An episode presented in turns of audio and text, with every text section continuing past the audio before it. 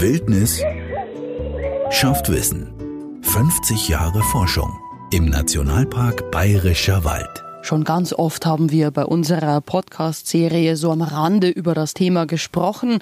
Heute wollen wir dem sogenannten Totholz aber doch nochmal eine eigene Folge widmen, weil es einfach so wichtig ist. Und der Nationalpark Bayerischer Wald ohne Totholz sicher nicht der Park wäre, den wir heute haben. Professor Dr. Klaus Bessler ist einer der Forscher hier, die sich überwiegend dem Totholz verschrieben haben. Und auch er weiß, ohne die richtigen Weichenstellungen früher gäbe es sein Forschungsgebiet nicht. Ja, das ist eigentlich eine total schöne Geschichte, weil als der Nationalpark 1970 eingerichtet wurde, wusste keiner, wie sich die Wälder entwickeln werden. Und die erste Zäsur hat der Park eigentlich dann in den 80er Jahren erlebt, als es Windwürfe gab und zum ersten Mal Totholz in größeren Mengen angefallen ist und man sich dann entschlossen hatte, nein, die werden nicht aufgearbeitet. Man muss sich überlegen, sonst hat der Förster immer reflexartig reagiert, ist in Wald, hat die Bäume rausgenommen und aufgeräumt und aufgeforstet und dann war die Welt in Ordnung. Und es war den damaligen Leitern zu verdanken, dass die das durchgezogen haben und zu sagen, nein, wir nehmen jetzt den Auftrag ernst, Natur Natur sein lassen, wir lassen das Zeug jetzt im Wald liegen. Es hat sich dann noch einigermaßen beruhigt, aber so richtig die Post ging dann ab in die 90er Jahre. Warme Temperaturen, ähm, viel Borkenkäfer und ich sage jetzt mal vereinfacht gesagt, in wenigen Jahren 4, 5, 6.000 Hektar Totholz verursacht durch den Borkenkäfer. Und auch da hat man das durchgezogen, dass man Natur Natur sein lässt und das Holz auf der Fläche lässt. Interessanterweise allerdings wurde das zu dem damaligen Zeitpunkt gar nicht richtig untersucht, welchen Effekt das auf die Biodiversität und auf die Arten hat. Das war ja dann damals eigentlich für euch Forscher in der heutigen Zeit ein absoluter Glücksgriff, dass hier quasi in weiser Voraussicht schon eben das Totholz nicht mehr rausgeräumt worden ist. Was wäre der Nationalpark heute? Könnte man sich gar nicht vorstellen, oder? Also da gebe ich dir total recht. Es ist für uns eine Gnade, dass wir das haben studieren können. Weil, wie gesagt, die normale reflexartige Reaktion auch in Schutzgebieten, auch noch in der heutigen Zeit, obwohl wir so viel wissen, ist, dass Störungen und solche Störungsereignisse oft genutzt werden, um das Totholz rauszuräumen und zu pflanzen. Und ähm, obwohl wir heute so, so viel wissen, welchen positiven Effekt das im Wald Naturschutz hat, wir sind sehr, sehr glücklich darüber, dass wir das hier studieren können. Vor allen Dingen, weil man sich ja auch ähm, überlegen muss, dass die Untersuchungen ja über 20, 30 Jahre gehen müssen, weil das Totholz ja so schnell nicht verrottet. Also das ist auch ein sehr schönes Element, dass man die langfristigen Auswirkungen solcher Störungen auf Waldökosysteme in Bezug auf Biodiversität studieren kann. Und das tun Klaus Bessler und auch der stellvertretende Nationalparkleiter Jörg Müller hier im Nationalpark seit einigen Jahren sehr intensiv intensiv und wahrscheinlich auch noch sehr, sehr lange. Wir witzeln manchmal und sagen, die letzten Proben nehmen wir mit dem Rollator dann in 20 Jahren, wenn wir im Ruhestand sind. Ja, auch unsere Experimente, die mit Totholz zu tun haben, sind auf Langfristigkeit angelegt. Beispielsweise, wenn du dich hier umschaust, diese äh, Buchen, die wir da hergelegt haben, die ja so einen Durchmesser von 30, 40 Zentimeter haben, fünf Meter lang sind, bis die zersetzt sind, dauert es 30 Jahre. Aber nicht jedes Jahr ist wie das andere. Am Anfang kommen ganz andere Arten wie zum Schluss und das macht das Ganze so spannend. Bei starkem Schneefall bin ich mit Klaus heute in einem Waldstück zwischen Neuschönau und Waldhäuser unterwegs. Hier findet man eine von zahlreichen Totholzversuchsflächen, die es verstreut über das ganze Parkgebiet gibt. Damit versuchen die Forscher herauszufinden, welche Tier-, Pilz- und Pflanzenarten auf welchen Holzarten und auch in welchen Zersetzungsstadien am Totholz leben. Ähm, das ist korrekt, was du sagst, äh, dass gerade die Diversität des Totholzes enorm wichtig ist, um unterschiedliche Artengemeinschaften zu erhalten. An der Buche kommt eine andere Artengemeinschaft vor wie an der Fichte, wenn es beispielsweise um die Pilze geht. Aber auch der Bezug zu dem Wirt, ob jetzt Buche oder Fichte, ist unterschiedlich zwischen den taxonomischen Gruppen. Beispielsweise sind die Käfer, die nicht so stark an den Wirt gebunden wie beispielsweise die Pilze. Aber was man generell sagen kann, ist, dass die Totholzdiversität fast wichtiger ist wie die Totholzmenge zum Erhalt von einer großen Vielfalt. Und ich glaube, das ist auch ein schönes Signal an den Wirtschaftswald und ein schönes Beispiel, dass man aus dem Nationalpark auch lernen kann für den Wirtschaftswald, den man dann empfehlen kann, ja, zum Erhalt von Diversität. Du darfst schon was nutzen, aber bitte lass unterschiedliches Totholz liegen, Fichte und Buche und vielleicht auch im Hellen und im Dunklen. Dann kannst du eine hohe Artenvielfalt garantieren und trotzdem Holz verkaufen. Ja, und es gibt dann auch ja noch so seltene Spezialisten, wird sagen wir mal, der Birkenporling ist, glaube ich, auch ein ganz gutes Beispiel für einen Baumpilz, der halt auf die Birke in dem Fall äh, spezialisiert ist und halt wirklich nur dort vorkommt. Ich glaube, das ist ein wunderbares Beispiel. Äh, ich kenne auch den Birkenpilz tatsächlich nur an der Birke. Und auch ein sehr, sehr schönes Beispiel, äh, nicht nur in Bezug auf die Baumart, sondern generell auf so eine ökologische Nische und wie eng die sein kann. Und die, wenn man die nicht erlaubt im Wirtschaftswald, auch dazu führt, dass Arten aussterben, ist die zitronengelbe Tramete.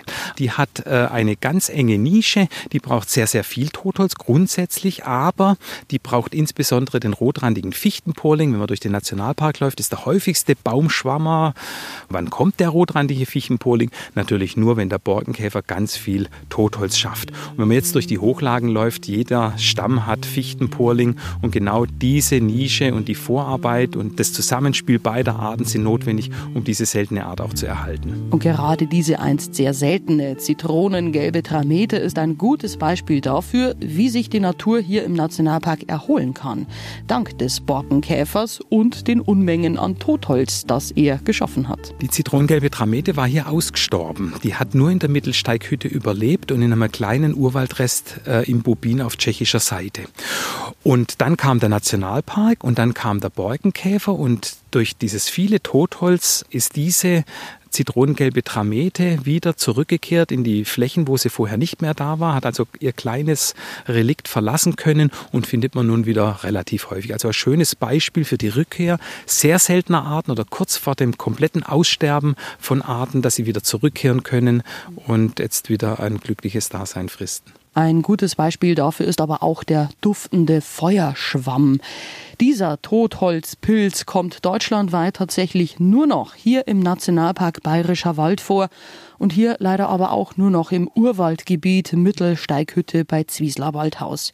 Denn nur dort gibt es noch einen ausreichend großen Bestand an sehr alten Tannen. Und diese sind überlebenswichtig für diesen extrem seltenen Totholz-Spezialisten. Und wer die Mittelsteighütte kennt, ähm, die hat eine lange Tradition mit wirklich viel Totholz, starkem Totholz, eben auch Tannentotholz. Und äh, die Tanne wurde hier auch in den, im 20. Jahrhundert durch das Wirtschaften sehr zurückgefahren. Und uns fehlt hier noch die wirklich die alte Tanne, auch mal die 300 Jahre alt ist oder älter, weil dieser Pilz tatsächlich offensichtlich nur an äh, solchem Substrat vorkommt, wo man sagt, sagt, also da muss die Tanne wirklich über 250 Jahre alt sein. Und das haben wir halt schon im Nationalpark, aber auch nur in der Mittelsteighütte. Und das liegt aber an der ökologischen Qualität der Mittelsteighütte. Wir arbeiten aber jetzt dran, ein Verfahren zu entwickeln, diesen Pilz vorm Aussterben zu bewahren, weil du kannst dir natürlich vorstellen, wenn der jetzt nur noch an vier, fünf Stämmen vorkommt, da muss bloß irgendein Ereignis sein, äh, dann ist diese Art einfach ausgestorben. So sterben im Übrigen auch Arten aus. Die Vorkommen werden immer kleiner, plötzlich fehlt die Ressource und die Art ist weg. Und wir versuchen diese Art vom Aussterben zu bewahren, indem wir diesen Pilz im Labor kultivieren. Wir lassen die dann auf Tannendübeln wachsen und wir machen dann testweise Tannenfällungen, allerdings junge Bäume, nicht alte, weil die sind natürlich naturschutzfachlich relevant und beimpfen so ein bisschen wie bei Corona, beimpfen diese Bäume mit diesen bewachsenen Tannendübeln und hoffen, dass er sich da etablieren kann und die Population dann gestützt wird und dass wir diese Pilzart so vom Aussterben bewahren können. Das halten wir auch für unseren Auftrag im Nationalpark Bayerischer Wald. Und es ist, glaube ich, auch eine ganz wichtige Betrachtung der Differenzierung im Waldnaturschutz. Ähm, was schafft man durch Natur Natur sein lassen? Und wir wissen, dass das fantastische Effekte auf die Biodiversität hat. Aber Forschung muss auch identifizieren, wo noch Lücken bestehen. Und unter Umständen muss ich mal unterstützen, um Arten vom Aussterben zu bewahren, damit die dann in Zukunft dann auch ähm, wieder eine Heimat hat und nicht vorher ausstirbt. Ja, umso wichtiger ist dann auch in dem Bereich gute Grundlagenforschung zu betreiben, weil ich muss ja grundsätzlich eigentlich ja erst einmal wissen, was ist denn generell da und was muss ich denn schützen? Richtig, also ich brauche auf jeden Fall eine Inventur, ich brauche eine Ahnung, welche Arten hier vorkommen um es aber noch einen Schritt weiter zu betreiben, braucht es auch die Erkenntnisse, welche ökologischen Bedingungen sind denn notwendig. Sonst bringt mir das auch nichts. Und wir sind hier in einer noblen Situation, dass man hier forschen darf. Und wir nehmen diesen Auftrag auch sehr ernst und beziehen uns deswegen auch insbesondere auf die ganz, ganz seltenen Arten und versuchen, die vor dem Aussterben zu bewahren.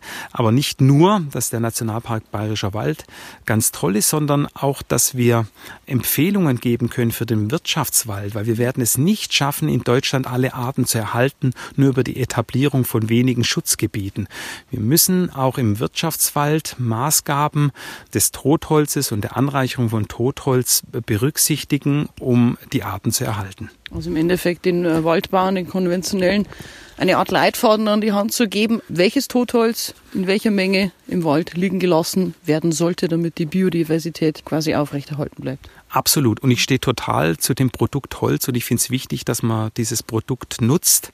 Aber die äh, Anforderungen der Gesellschaft an den Wald sind nicht nur Holz zu produzieren, sondern auch die Biodiversität zu erhalten. Und wir sind uns auch in der Pflicht, Empfehlungen zu geben, konkrete Empfehlungen zu geben, um beides zu ermöglichen. Die Nutzung von Holz, aber auch, dass Pilze und Käfer noch eine Lebensgrundlage haben. Und genau daran arbeitet Klaus Bessler auf Hochtouren. Denn gerade im Bereich der Pilze gibt es noch so viele Fragen, die noch unbeantwortet sind. Ja, also Pilze sind tatsächlich wirklich das vergessene Königreich sozusagen auch im Naturschutz. Äh, in vielem hängt tatsächlich die Pilzforschung hinterher und es liegt vielleicht auch so ein bisschen an der kryptischen Lebensform dieser Organismen. Sie sind schwer zu erkennen, zu detektieren. Das geht oftmals dann wirklich nur mit ganz modernen Methoden. Interessant beispielsweise ist, dass bis in die 60er Jahre dachte man ja, dass Pilze Pflanzen sind. Und noch heute hört man, na, Pilze sind ja nur niedere Pflanzen. Wir haben noch sehr, sehr viele Wissenslücken und wir wissen oftmals nicht, sind die Pilzarten jetzt selten, weil ähm, sie wirklich selten sind und die Ressource knapp ist oder erkennen wir es bloß nicht, weil sie ganz selten Fruchtkörper bilden oder nur ganz kleine Fruchtkörper bilden. Das heißt, da ist auch noch ziemlich viel Grundlagenforschung notwendig. Ja, weil es viel auf der mikrobiologischen Ebene eben abläuft. Aber ihr erforscht das auch hier auf so Versuchsflächen. Das ist ja gerade vorhin schon beschrieben. Hier liegen zahlreiche umgezogene, umgeschnittene Buchenstämme. Aber das ist nur eine der wenigen Versuchsflächen, muss man auch sagen, die ihr hier im ganzen Nationalparkgebiet verstreut habt. Ja, genau. Wir haben im Prinzip fahren wir eine Strategie, so eine ja, zweigleisige Strategie. Auf der einen Seite haben wir Probekreise im Nationalpark überall, wo wir beobachten, Daten sammeln. Wir müssen aber als Wissenschaftler leider gestehen, dass wir da nicht viel verstehen, weil die kausalen Mechanismen eigentlich äh, verborgen bleiben. Schlicht und ergreifend, beispielsweise mit der Höhe nimmt die Temperatur ab, die Niederschläge werden äh, größer und die Baumarten wechseln von der Buche zur Fichte und zum Schluss wissen wir nicht, lag es jetzt an dem Wechsel von Baumarte oder lag es an der Abnahme der Temperatur oder vielleicht doch, weil die Niederschläge zunehmen. Und um ein bisschen mehr zu verstehen und auch um konkretere Empfehlungen geben zu können und auch ein bisschen wirklich ein tieferes Verständnis zu bekommen, legen wir in der Managementzone das eine oder andere Experiment Experiment an, um diese Faktoren auseinanderzunehmen. Und im Rahmen von diesem Experiment beispielsweise nehmen wir auseinander, ist es jetzt die Totholzmenge oder die Totholzdiversität, die die biologische Diversität am Totholz steuert und gleichzeitig, ob das Mikroklima eine große Rolle spielt, weil die Hälfte dieser Probekreise sind im offenen und die andere Hälfte im geschlossenen. Und äh, auf die Art und Weise können wir die Faktoren Mikroklima, Totholzmenge und Totholzdiversität auseinandernehmen. Jetzt haben wir schon so viel über Totholz und Pilze gesprochen, aber sagen wir, Pilze sind ja nicht die einzigen Bewohner des Totholzes. Es gibt ja noch so viele andere Tier- und Pflanzenarten, die davon profitieren? Vielleicht mal so einen groben Überblick. Von unseren über 20.000 Arten, die im Wald leben, kommen ein Drittel direkt oder indirekt am Totholz vor. Da gibt es natürlich die Organismen, die direkt das Holz nutzen für zur Ressourcenexploitation, weil sie da direkt ihre Nährstoffe rauskriegen. Dazu gehören beispielsweise die Bakterien oder die Pilze, ähm, auch teilweise die Käfer. Dann gibt's aber auch einen ganzen Berg voll Arten, die dieses Totholz nutzen, um zum Beispiel dort zu jagen, irgendwelche Jagdkäfer oder Kleinsäuger nutzen das und Reptilien und Amphibien, um Unterschlupf zu finden. Die äh, Schnecken nutzen das auch zur Generierung von Ressourcen und vom Totholz geht auch das Kalzium aus und man weiß mit jedem Meter, wo die Schnecke die Kalzium braucht, um ihr Häuschen zu bauen, vom Totholz wegkommt, desto weniger erfolgreich ist ihr Überleben. Das sind lauter Zusammenhänge, die auch äh, mit dem Totholz zusammenhängen, bis zu dem hin, dass die Feuchtigkeitsbedingungen anders sind, die mikroklimatischen Bedingungen anders sind. Hier gibt es Schwarzkörpereffekte, hier ist der Schnee dann auch schneller weg durch die Erhitzung des, des Substrats und davon leben unglaublich viel Organismen über alle möglichen trophischen Ebenen. Und Totholz ist auch quasi für die ja, Artgenossen ja auch sehr wichtig. Stichwort Rannenverjüngung hat mir der Seilrupert ja damals auch schon erklärt.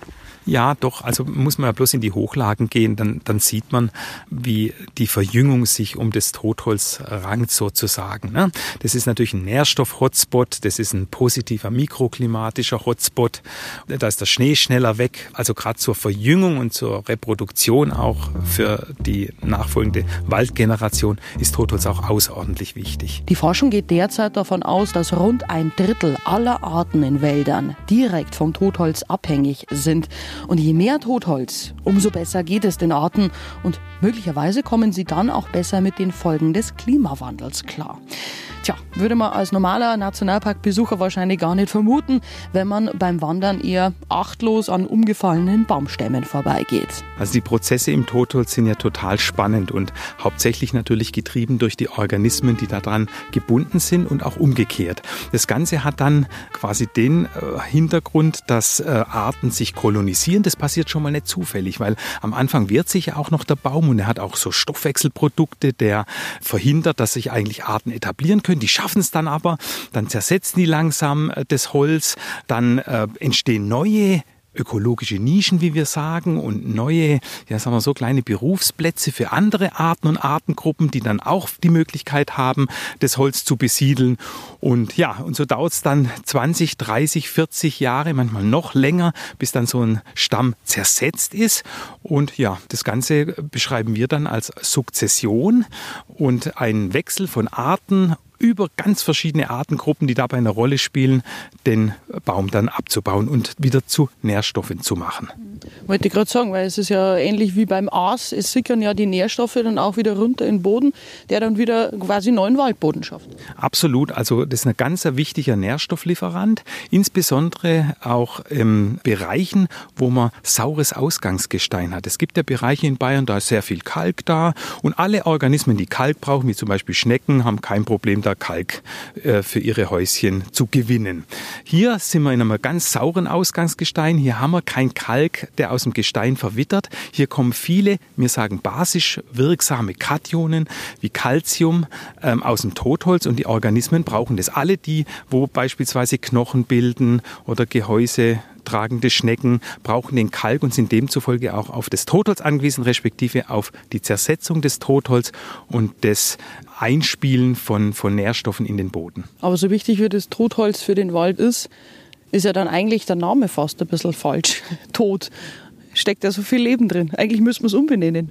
Ja, die Diskussion führen wir wirklich auch schon seit vielen, vielen Jahren, dass man es umbenennen müsste, dass es eben nicht Totholz ist, weil es voller Leben ist. Aber das steckt so viel in den Köpfen oder so tief drin und auch in der internationalen wissenschaftlichen Literatur, äh, dass da, da wird immer noch von Deadwood und Totholz gesprochen. Ich habe aber auch noch keine bessere Idee im Moment.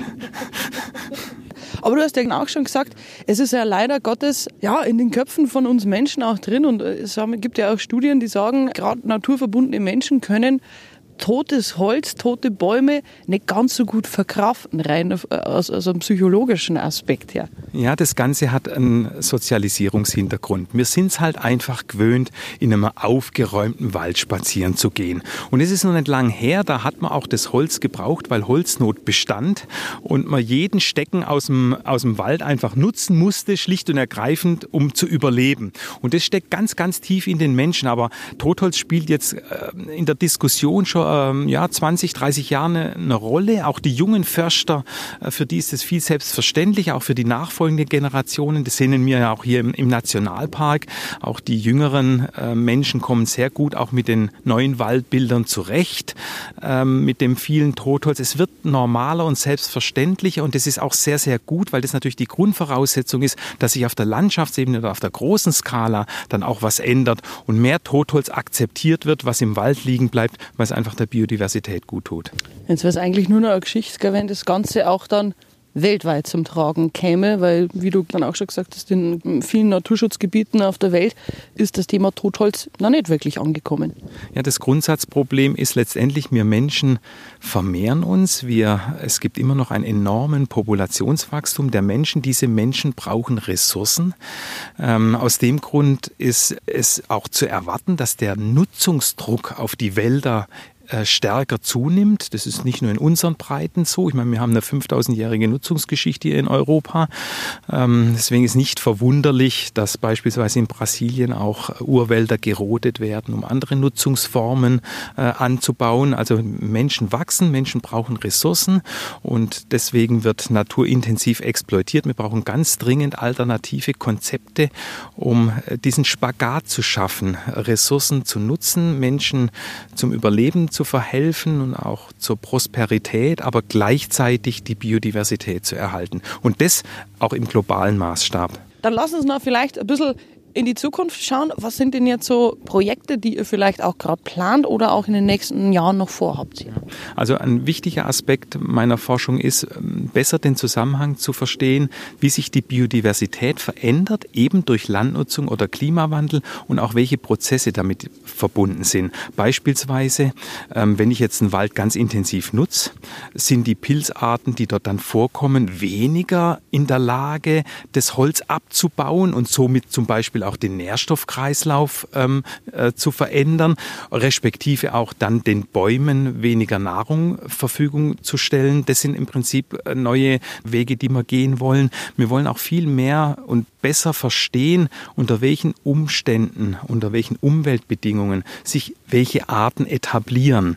Und dabei schauen wir nicht nur die Arten an sich an, sondern auch welche Eigenschaften sie haben und mitbringen, die ihnen erlauben, unter bestimmten Umweltbedingungen ähm, vorzukommen, weil genau das dann Vorhersagen erlaubt, wie sich Biodiversität in Zeiten von Klimawandel und Landnutzung verändert. Und das erlaubt auch dann Konzepte genauer zu machen und zu präzisieren, um eben diesen Spagat zu schaffen zwischen Nutzung und Erhalt von Biodiversität. Da haben Klaus Bessler und auch Jörg Müller in den nächsten Jahren auf jeden Fall noch genügend Themen, die es zu erforschen gibt hier im Nationalpark.